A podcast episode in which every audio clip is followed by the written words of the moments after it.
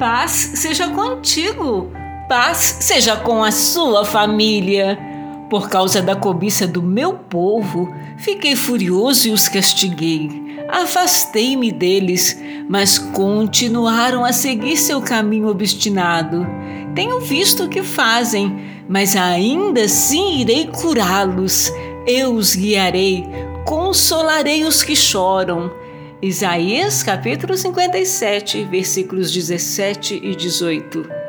Embora toda a humanidade esteja corrompida e condenável diante da majestade do Senhor Deus Todo-Poderoso, mesmo assim ele promete escolher para si um povo especial.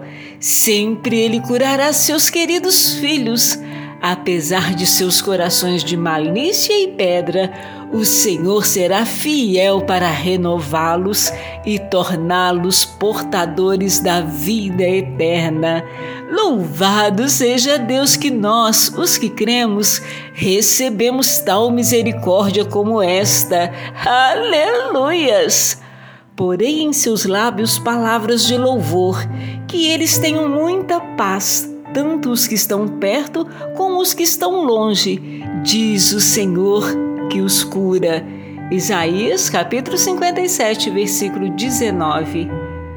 Do jeito que você está, volte-se para o Senhor. Ele quer cuidar de você. Deus te abençoe e te guarde.